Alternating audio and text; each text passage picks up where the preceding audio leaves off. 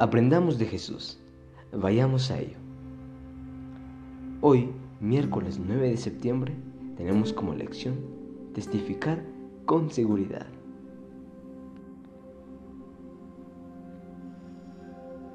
Este es el testimonio, que Dios nos ha dado vida eterna y esta vida está en su Hijo. El que tiene el Hijo tiene la vida.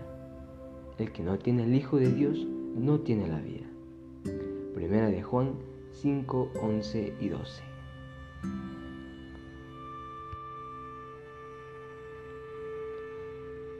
Si no tenemos la seguridad personal de la salvación en Jesús, no es posible compartirla con otra persona. No podemos compartir lo que no tenemos nosotros mismos.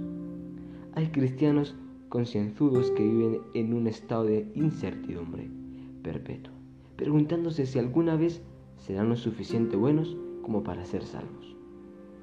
Como un sabio y viejo predicador dijo una vez, cuando me miro a mí mismo, no veo posibilidad de ser salvo. Cuando miro a Jesús, no veo posibilidad de perderme. Qué bello. Es lo que prácticamente Pablo también declara cuando dice, ya no vivo yo, Cristo vive en mí. Por eso él tenía la certeza de que iba a ser salvo va a ser salvo, porque él estaba viviendo ya no la vida carnal, sino la vida espiritual junto a Jesús. Cuando Jesús vive en vez de nosotros, logramos ser salvos por fe, por gracia de Dios. Pero cuando no, pues nunca sabremos y estaremos en la incertidumbre de saber si sí o no somos salvos. Las palabras del Señor resuenan con certeza a través de los siglos. Mirad a mí y sed salvos, todos los términos de la tierra, porque yo soy Dios y no hay más. Isaías 45, 22. Nuestro Señor quiere que cada uno de nosotros se regocije en la salvación que Él ofrece tan libremente. Él anhela que experimentemos lo que significa ser justificados por su gracia y estar libres de la condenación que trae la culpa del pecado. Como dice Pablo en Romanos 5. Justificados pues por la fe. Tenemos paz para con Dios por medio de nuestro Señor Jesucristo. Esto es lo que dice Pablo. Y es muy poco de los versículos que él confirma que ha sido salvo por fe, porque él también ha tenido a Jesús en su vida. Y por eso él tenía la testificación segura. Él iba a testificar seguro, con seguridad de lo que él tenía, de lo que él podía compartir, porque él ya lo había vivido y lo estaba viviendo. Y algo tan bello es que si estás en Cristo Jesús hay una promesa muy hermosa de seguridad. Porque dice, ahora pues, ninguna condenación hay para los que están en Cristo Jesús, los que no andan conforme a la carne, sino conforme al Espíritu. Esto lo dice en Romanos 8. Algo que quizá ya lo vamos repitiendo, pero es importante, es importante que se comprenda. Porque el apóstol Juan, según lo que leímos al principio, en Juan, en 1 Juan 5:12, él dice y confirma el que tiene al Hijo tiene la vida. El que no tiene al Hijo de Dios no tiene la vida. Es triste, pero muchas veces no tenemos a Jesús como amigo, como compañero, como la persona, como el ser que debe ser con nosotros. Él ha dicho que quiere una relación con nosotros. Él quiere amistad, quiere ser nuestro amigo. Y si no es nuestro amigo, ¿cómo podemos compartirlo con otros si aún no es el nuestro?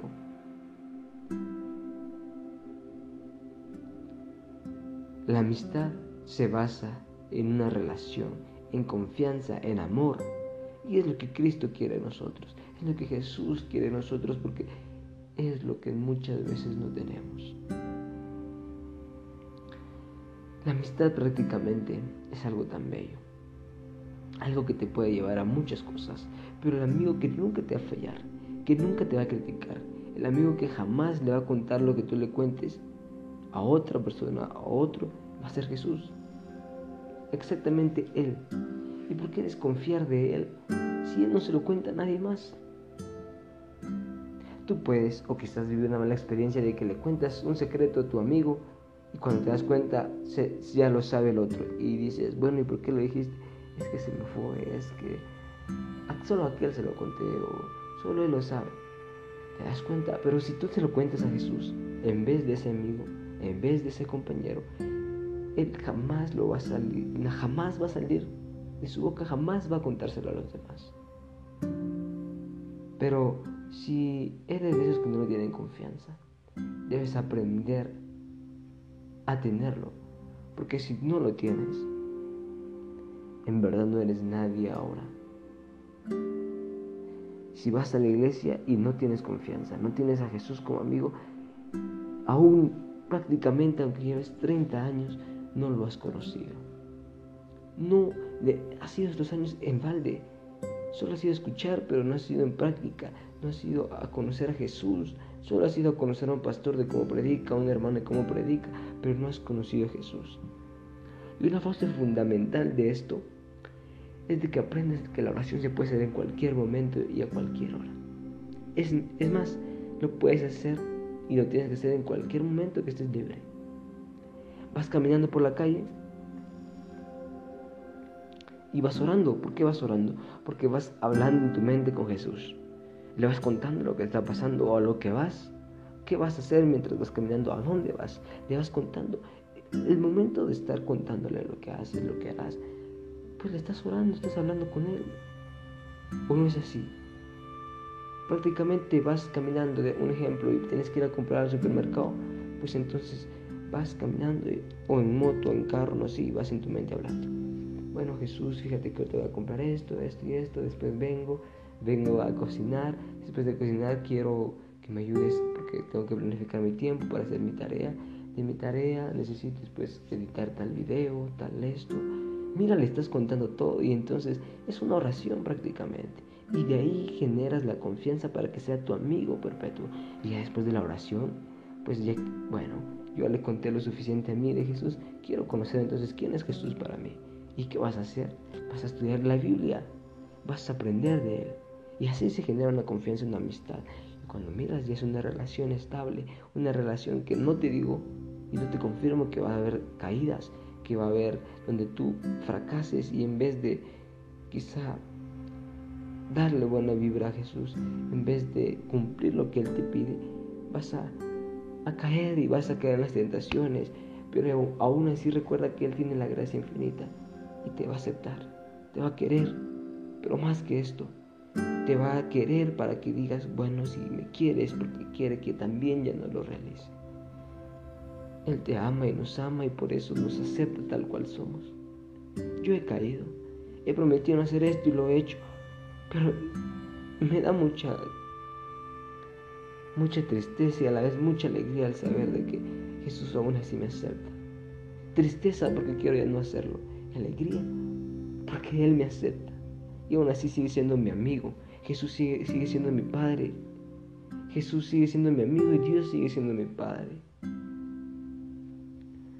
Para que entiendas muchísimo más esto de la Trinidad y aprendas a querer como un amigo, como un Padre, como al Espíritu Santo como una persona que la necesitas, te, recomiendo un libro que quizá ya lo he dicho, pero se llama La Cabaña.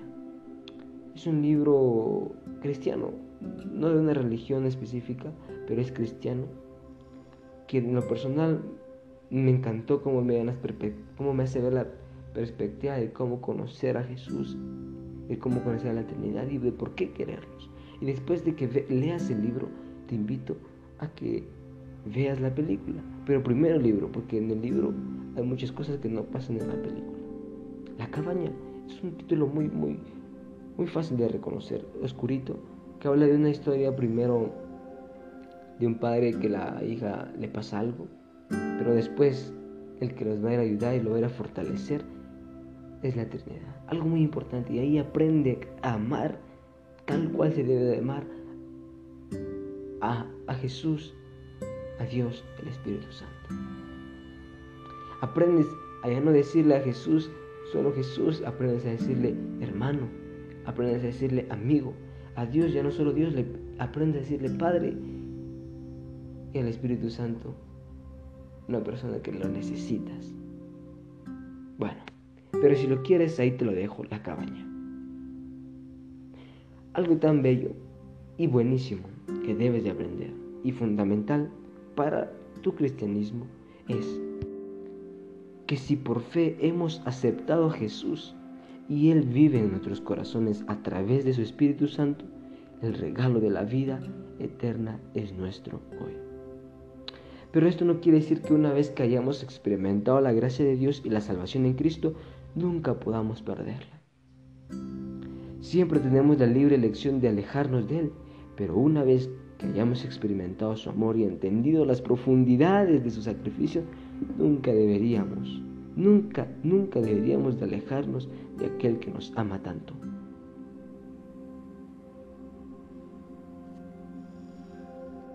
Claro, esto si tú has vivido la experiencia, si no, te invito a vivirla, para que cuando salgas a hablar con de Jesús a otras personas, lo hagas con seguridad de que tú también lo has vivido y que la gente vea en ti que de verdad lo has vivido tú. Porque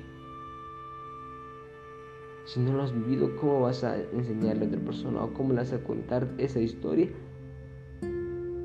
que no has vivido nunca, que nunca has experimentado? Es que no se trata la testificación o el ir a testificar, de improvisación. No se trata de solo hablar, se trata de también haberlo vivido para que así la gente, los inconversos, las personas que no conocen de Jesús, en verdad vean que lo has vivido. Pero si no, es casi imposible hacerlo. ¿Tienes seguridad de la salvación? Es una pregunta que te hago. ¿Tienes? Bueno, contéstate. Si es así, ¿en qué lo basas?